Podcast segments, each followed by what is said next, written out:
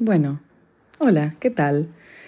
Hace mucho que tenía ganas de sentarme y de hablar y volver a grabar un, un episodio para este podcast. Es más, creo que no grabo hace bastante, pero bueno, no soy una tipa con mucha consistencia, así que con mucha constancia, así que pido disculpas. Igual este día lluvioso la verdad que me inspiró y me senté y dije, güey, ¿de qué carajo puedo hablar? Me puse a pensar en un tema que está siendo muy recurrente en mis conversaciones, un tema del que estoy hablando redundantemente ya. Estoy hablando de este tema con mis amigues, con mi novio, con otras personas que ni siquiera conozco, porque creo que es algo que nos interpela a todos. Y el día de hoy quiero hablar sobre, bueno, el día de hoy quiero ofrecerles mis miru tips para tener una relación sana. Cuando hablo de relación sana no, no hablo particularmente de una relación romántica, hablo de esos vínculos cercanos, porque esos vínculos que amistosos o familiares, o bueno, amorosos también, ¿no? Que mantenemos tan cerca a nosotros mismos que son de, los, son de los más importantes, ¿no? Los vínculos más importantes en nuestra vida son por los que más hay que luchar. Quiero decir, no es lo mismo tener una amistad, mantener una amistad con una persona con la que no está tan cercana que con alguien donde sí. Porque ahí es donde viene la lucha, es donde viene el esfuerzo y las relaciones no, se dan así nomás. Las relaciones, si bien estaría genial que todo sea utópico y perfecto eh, todo el tiempo, no existe. Para las relaciones reales hay que luchar, se requiere esfuerzo y se requiere compromiso y ganas. Eh, no es todo tan fácil. Entonces hay momentos turbulentos y hay momentos en donde hay que aprender a mantener una relación sana. No es algo que se da tan fácilmente.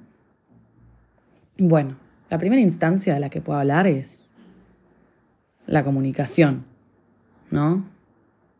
Creo que si...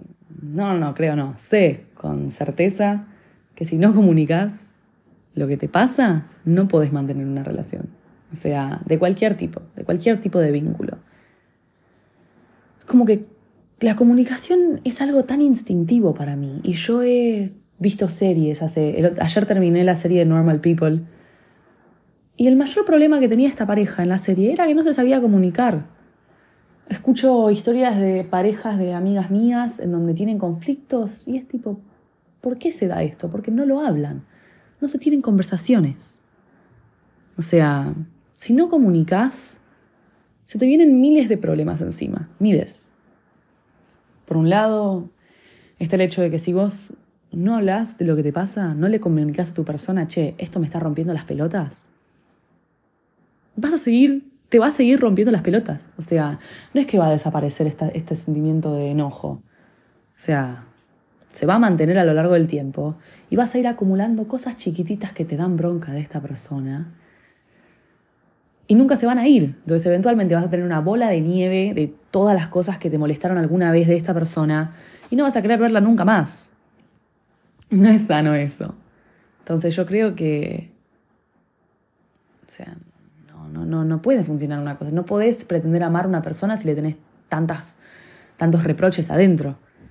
También va por el lado de que la otra persona, la persona a la que le estás buscando comunicar todas estas cosas, no, o sea, va a seguir actuando así, va a seguir haciendo las cosas que te molestan, porque no sabe que te molestan. Tipo, no, no te lee la mente. La, telepatía no se inventó, estamos en 2023, ya creo que estamos a, la altura de poder desarrollarla, pero no es el caso. Así que la persona a la que no le estás comunicando todas estas cosas va a seguir haciéndolas. Y inocentemente, porque por lo general estas cosas no se hacen con malas intenciones. O sea, no se hacen con malas intenciones. Entonces es importante avisarlas para prevenirlas a futuro. Por otro lado, o sea, otra cosa que le va a joder mucho a la persona es, quiero decir, si a mí un día me venís a decir, che, esto que venís haciendo hace no sé cuánto tiempo lo odio, me voy a sentir como una mierda, porque voy a decir, che, soy una pelotuda que no me di cuenta de esta actitud que estuve teniendo. O sea, te sentís muy mal, ¿viste? Te decís, tipo, che, le estoy lastimando a esta persona hace un montón te sentís como el orto, te, te, te frustra, te, te hace sentir una mala persona. O sea, lo mejor es comunicar las cosas en el momento que aparecen. Porque patearlas y procrastinarlas no solo va a hacer que se genere más ira, sino va a hacer que la persona que las está la persona que está cometiendo el error se sienta horrible al momento de enterarse de que lo está haciendo. O sea, si, si vos me decís, che, esto lo estás haciendo hace un montón de tiempo y me molesta, yo me voy a sentir como una idiota. Voy a decir, wow, o sea, esta persona se estuvo sintiendo re mal por mi culpa todo este tiempo y yo nunca lo supe. Soy una. O sea, es lógico, no es justo tampoco. No es justo para. No es justo para la otra persona. Es importante comunicar estas cosas. Ahora, dirán, ¿cómo carajo hago para comunicar lo que pasa? Porque a muchas personas no les es tan obvio. Yo siento que yo siempre tuve la, la intuición de sentarme y decir, che, esto no me gustó nada, pero no a todos les pasa. Eh, para muchos es mucho más complicado. Y bueno, yo creo que lo mejor que se puede hacer para comunicar un para hablar de un tema serio es, primero que nada, esperar a que se vaya el enojo. O sea, yo, capaz en el momento del impacto, estoy llena de bronca.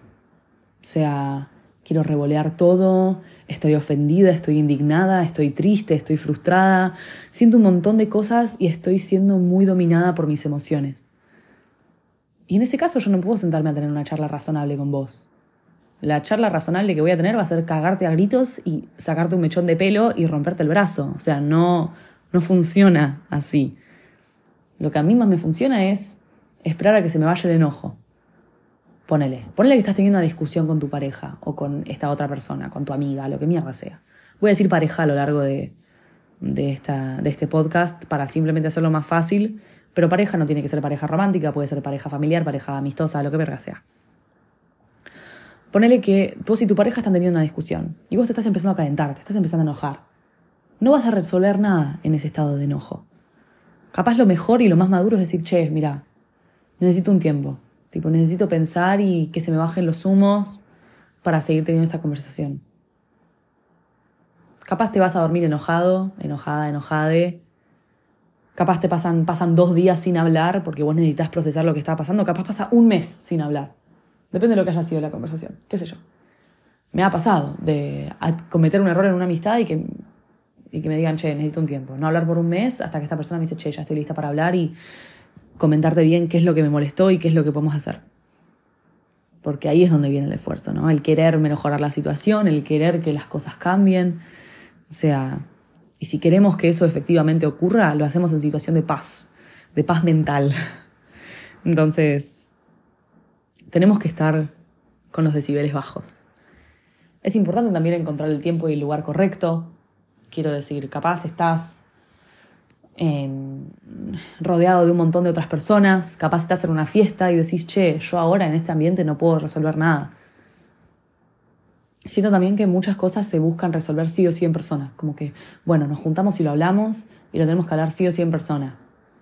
Está bueno eso, está bueno hablar las cosas en persona, está bueno hablar las cosas por llamada eh, celular, pero no creo que sea sí o sí lo más necesario. Hay gente que le conviene más, pero ponele, yo creo que funciona mucho mejor expresando un problema después de unas horas que pasó, que ya estoy más tranquila, me siento, grabo un buen audio de WhatsApp diciendo todo lo, o sea, dando mis ideas organizadas y sé que así es como el mensaje va a estar más, más claro. Capaz ese audio lo grabo tres veces, pero lo grabo y dejo en claro todo. Eh, y así es como se termina de comunicar bien. Y mi pareja manda y da, me da su opinión también mediante un audio y queda todo, queda todo claro. No tiene por qué ser en persona, capaz en persona hasta decís algo de lo que te arrepentís, o sea, funciona distinto para cada, para cada pareja, quiero decir, capaz. Dos amigas prefieren hablar las cosas en persona, capaz prefieren hablar por videollamada, capaz. O sea, es muy personal, muy personal. Pero yo creo que no hay nada malo con hablar cosas por mensaje. Lo que sí, no recomiendo mandarlo por mensaje de texto.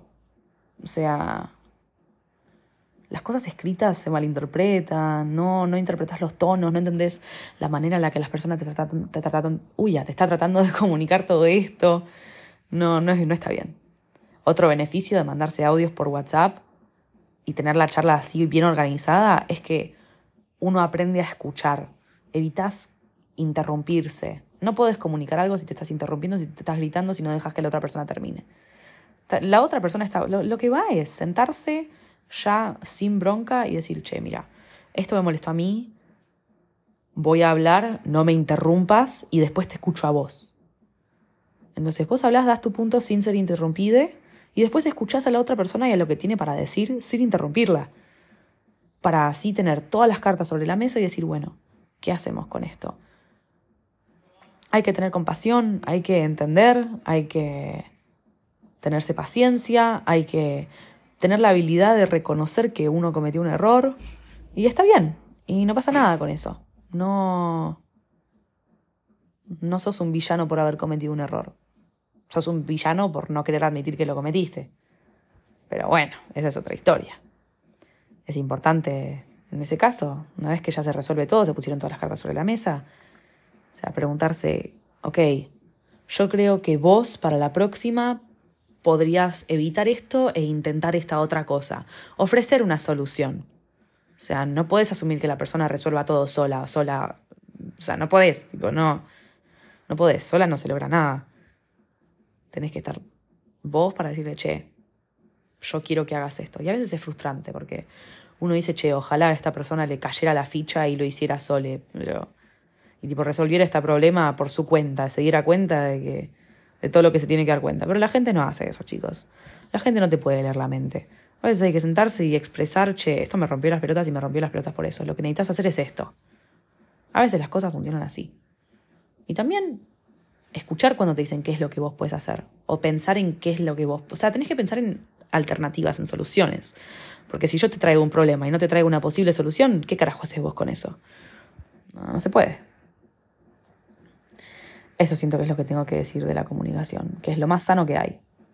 Es lo más sano que hay. Una vez que aprendes a comunicarte las cosas, los problemas se, se superan en un minuto. O sea, se superan en un segundo. Yo el otro día tuve una charla con, con una pareja mía con otra persona, en donde hablamos de, che, esto me molesta, che, esto me hace sentir mal. Y capaz yo terminé llorando y yo estaba frustrada, pero lo resolvimos ahí y nos dimos un abrazo y sabemos que nos amamos y que está todo bien. O sea, y de ahora ya está. Ya el tema se lidió y no guardo resentimiento, no se guarda resentimiento del otro lado y se sigue con la relación normalmente. Comuníquense, en síntesis. Bueno, segundo ámbito importantísimo para mantener una relación es la confianza. Va por ambos lados, o sea, uno tiene que dejarle en claro a la otra persona que sos de confianza, che, podés confiar en mí, o sea, no seas idiota, no seas imbécil, no vayas mintiéndole a la persona 24/7, no inventes excusas, no, no, seas imbécil, o sea, decir la verdad, o sea, no, es al pedo mentir. Tenés que darle a entender a la otra persona de que puede, puede confiar en vos. O sea, tenés que demostrarlo en cierto punto, con acciones, porque las palabras puedes decirle, sí, sí, sí, puedes confiar en mí, y después no, no demostrarlo. Es importante tener esos actos y, y demostrar todo esto. Y por el otro lado, no es justo desconfiar siempre. No es justo para tu pareja que desconfíes de todo lo que hace. O sea, no. No es justo creer que el otro siempre te va a estar mintiendo. Y yo entiendo que eso en muchos casos viene de trauma y viene de problemas en confiar en la gente, pero si no estás listo para confiar en tu pareja, no estás listo para tener esa relación. Punto. Fin. Si no hay confianza, no hay relación. O sea, sobre todo en una relación amorosa, estás poniendo mucho sentimiento y estás vulnerabilizándote un montón. Si no confías en la otra persona, no podés entregarle todo, tu todo. Y en parte la relación es entregar un montón. Y no puedes entregar si no confías. Y si no entregas, no tenés una relación, ¿no? O sea, no, no, no seamos boludos. Es importante aprender a confiar en el otro. Ahora, ¿cómo carajo se hace eso? Terapia, muchachos. Vayan a terapia, por favor. Por favor, vayan a terapia. Resuelvan sus temas ahí. Les juro, les cambia la vida. O sea, es muy lógico igual tener miedo. Y tenerle miedo a vulnerabilizarse, a hablar de nuestros problemas, por miedo a que la otra persona se vaya, por miedo a que la persona cuente o por el miedo que sea. Es lógico, pero a veces hay que animarse y hay que soltar ese miedo y hay que bajar la guardia de vez en cuando. No podemos estar siempre alertas. Si no, no puedes vivir tranquilo. O sea, no dormís en paz. No es sano eso. No es sano ni para vos ni para la otra persona que no sabe qué puede hacer. Otro ámbito súper importante para tener una relación estable, sea romántica o amistosa. Ay, esto no lo voy a, no lo puedo decir con más énfasis. Dejarse tener una vida aparte. O sea, más allá de que una parte importante de tu vida es esta otra persona. O sea, una parte muy importante de mi vida es mi pareja. Pero yo también tengo otras partes súper importantes de mi vida.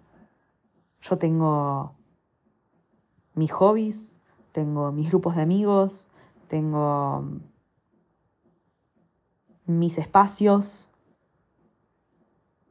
tengo mis intimidades y tengo mi vida separada. Si bien a mi pareja yo la invito a todas estas cosas mías, siguen siendo mías. O sea, no se convierten en un espacio en conjunto. O sea, es importante mantener una identidad propia en una relación. Es importante mantener tu esencia y saber quién sos y, y mantener hobbies aparte y mantener cosas que cosas que haces vos que no involucran a tu otra, a tu, a tu otra persona. Es re importante eso. Porque algún día ojalá que no pase, ¿no? Algún día esta relación se termina y vos con qué te quedás. ¿Tenés algo que es tuyo? ¿Tenés algo que puedes decir que es solamente tuyo y que nadie te puede quitar? Eso es súper importante. Es súper importante tener esta vida, tener estos amigos y tener estos espacios que, si bien tu pareja conoce, no protagoniza. Es muy importante eso. Eh, es importante saber que no es sano estar todos los días con tu pareja, verse todos los días, convivir 24/7. No es sano. No, no, no, no te das un respiro. O sea, yo he conocido parejas que no se separaban, culo y calzón, culo y calzón. Y si bien decís, ay, qué lindo, poner yo capaz algún día nos queríamos juntar a merendar y esta persona traía a su pareja y llevaba a la pareja a todos lados. Y vos ves una historia y está con la pareja. Y se va a hacer algo y está la pareja acompañándola. O sea, es insoportable. Tipo, no. Es insoportable para la gente a tu alrededor que sabe que ya no puede compartir ese espacio, esa intimidad uno a uno con vos porque te convertiste en una misma persona con tu pareja. Sino que tampoco es sano no tener tu vida individual. O sea, estás compartiendo todo con tu pareja. Hasta si vos vivieras con tu pareja, si vos vivís con tu mejor amiga, tenés que entender que no van a ser todo juntas. Tenés que entender que juntes. Tenés que entender que, que tienen sus vidas separadas y que no es que van a estar todo el tiempo en el mismo espacio. O sea, vuelven, duermen juntos, pero capaz durante el día tu pareja se va a hacer otra cosa y vos vas a hacer otra. A hacer otra. O sea, tienen sus vidas separadas y tienen sus tiempos y tienen sus momentos. O sea, yo con mi novio, ponele, algo que noto es que no me veo tan seguido como se ven otras parejas. Y si bien me encantaría verlo todos los días porque lo amo, no, no sería sano.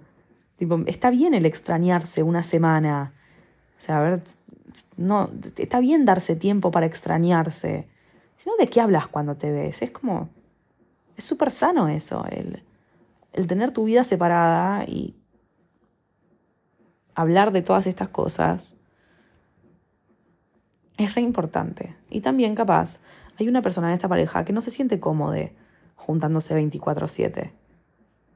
Es lógico que cada uno tenga sus límites distintos y es importante no sentirse obligado, obligado, obligado a juntarse o hacerlo por compromiso, porque ahí te empezás a aburrir, te empezás a quemar y decís, che, la verdad, este fin de semana tengo ganas de dedicárselo a mis amigos. Uy, qué paja, pero tengo que ver a mi pareja. No funciona así, no está bien eso. O sea, ves a tu pareja cuando tenés ganas de verla y siempre te dan ganas de verla porque la amás. Pero ves a tu pareja cuando tenés ganas de verla y no se exige el juntarse 24/7. No, no está bien. Em, qué sé yo, no. No es sano. Mantén tu vida privada y entendela de tu pareja. O sea, no digo que hagamos oídos sordos a todo lo que. lo que. todo lo que es la vida de nuestra pareja. O sea, está bien empatizar y entender los hobbies de la otra persona. Está bien ir a las juntadas de amigos de tu pareja de vez en cuando. Está perfecto. Pero no te incorporás 100% a la vida de tu pareja. No están cosidos juntos. Necesitas esa separación. Porque algún día este vínculo se va a cortar y vos te vas a quedar sin nada que sea tuyo. O sea, sin nada para vos sole. Eso va a ser horrible. O sea, necesitas tus espacios, necesitas tus lugares donde... Tus, necesitas tus tus intimidades y esas cosas privadas. Yo creo que hay muchas maneras de darse cuenta de que estamos en una relación que no es sana. Yo voy a decir una que creo que es bastante polémica. Los celos no son sanos. No lo son, no lo son. O sea, no lo son. ¿Son normales? Sí, son normales. Pasan. No sos un hijo de puta por ser celoso. Yo creo que igual peor que, que los celos está la posesividad. Tipo, la necesidad, como que el hacer sentir a tu, a tu, pareja culpable si algún día tiene ganas de salir sin vos. El. Sea. El. El pedido, che, no me gusta que te juntes con estas personas. Eh, por favor deja de ver a esta chica. O sea, si a no ser que sea un caso muy particular, no es sano eso. No es sano el agarrar el Instagram y dejar de seguir a todas las personas que te tienen, que, que, te, que te, causan inseguridad. No es, no es sano controlarse el celular de la pareja. No es, no es sano, che, ¿por qué likeaste la foto de esta persona? O sea, no es sano. No es sano. No es amor en los celos. Es como, una manera de decir sos mi propiedad y te... No sé, si a mí me celás, yo siento que me ves como un objeto para tu entretenimiento y que me crees solamente para mí. digo, para, me crees solamente para vos. No es, no es sano, no, no está bien, no soy un juguete, yo también soy una persona, tengo mi vida, tengo mis, tengo mis, mis intimidades y, y no tenés por qué involucrarte en eso. Eso no me parece nada sano. Yo creo que si vos tenés una pareja muy celosa que, que te hace escenitas y haces algo que no le gusta, algo que le da celos, por lo general no es sano. A no ser que me estemos hablando de una situación muy particular en donde, qué sé yo, hayan infidelidades, cosas así. Che, me fuiste cornudo, me hiciste cornudo, no sigas viendo a esta otra persona. Bueno, qué sé yo. Eso ya es más particular. Pero por lo general, los celos no son sanos. Tipo, no, es, no está bien que tu pareja te controle y te, cele 24/7. No está bien. Otra señal es el sentirse aburrido, el sentir que es todo monótono, que, que no salen de su zona de confort. Es re importante salir de tu zona de confort y como que sentirte como, el, como si fuera el primer día, ¿no? Está bueno buscar eso en la pareja, como que no, te, no, se queden por comodidad con la persona con la que están. Tipo, si bien por momentos es lindo, o sea, si no te estancás, te quedas estancado. Y está bueno ir renovándose y probando cosas nuevas.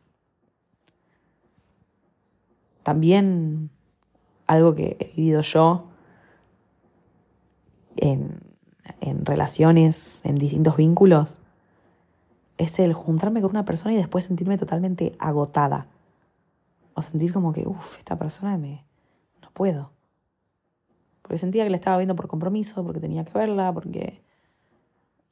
No, la verdad no tenía ganas de verla y la veía igual por paja y decía, bueno, lo tengo que hacer y después no le podía ni ver la cara porque sabía que me iba a ver a esta persona y decía, qué paja, tengo que hacer esto. ¿Me explico? Era una tarea, eso, Dios, horrible. Horrible, no se lo deseo a nadie. Y yo creo que la mayor señal que he vivido yo de que una relación no es sana es el conflicto constante, como el, el sentir que estás caminando sobre cáscaras de huevo, que tenés que decir todo con cuidado para que la otra persona no explote, sentir que te tenés que mantener chiquita, chiquita, para, para que la otra persona esté bien, para que la otra persona esté cómoda. Como que si yo soy demasiado, si yo llamo demasiado la atención, si me voy un poquito, si salgo un poquito de casilla, mi pareja explota. ¿Viste? O... No está bueno eso. Tenés que sentirte libre y sentirte cómoda en tu relación y sentir que estás en un espacio seguro y que podés ser vos misma sin problema. O sea, eso es una relación sana el estar con una persona que te, que te hace bien, que te impulsa a probar cosas nuevas, que te fomenta información positiva, eh, que esta persona la, ves y te sentís renovada, esta persona como que te desconecta un poco de del día a día. Yo creo que lo más lindo es estar con una pareja y sentirse en casa. Como que sentir que se terminó todo y sentir que estás en tu lugar seguro y que mientras estés acá va a estar todo bien. Eso es hermoso. Y si bien eso toma tiempo, no podés, no ya estamos grandes, no podemos conformarnos con lo primero que se nos, que se nos presenta por desesperación, por atención. Yo lo he rehecho. Y eso fue un gran error. He estado con alguien no porque me interesaba estar con esa persona, sino porque no quería estar sola. Eso es horrible. No es justo ni para vos ni para la otra persona que estás conociendo. Así que nada, creo que eso es lo que tengo que decir sobre relaciones sanas. Cuídense y cuídense con quienes están y revisen las red flags y vean, analicen a la persona. Pero más allá de eso, una vez, aunque sea la mejor persona del mundo, vas a tener conflictos y vas a tener problemas y vas a tener que aprender a manejarlos, comunicándote, confiando y dándose el espacio necesario. Bueno, ese fue el Mirutip de hoy. Ojalá les haya servido, ojalá los vínculos que estén en su vida hoy no les traigan nada más que cosas positivas. Y ojalá ustedes aprendan a ser una buena pareja también. Y bueno, muchas gracias por escuchar. Nos veremos en el próximo episodio, que bueno, quién sabe cuándo será. Nada, que tengan una linda mañana, tarde, noche, lo que sea que esté ocurriendo en sus vidas. Y bueno, nos vemos la próxima.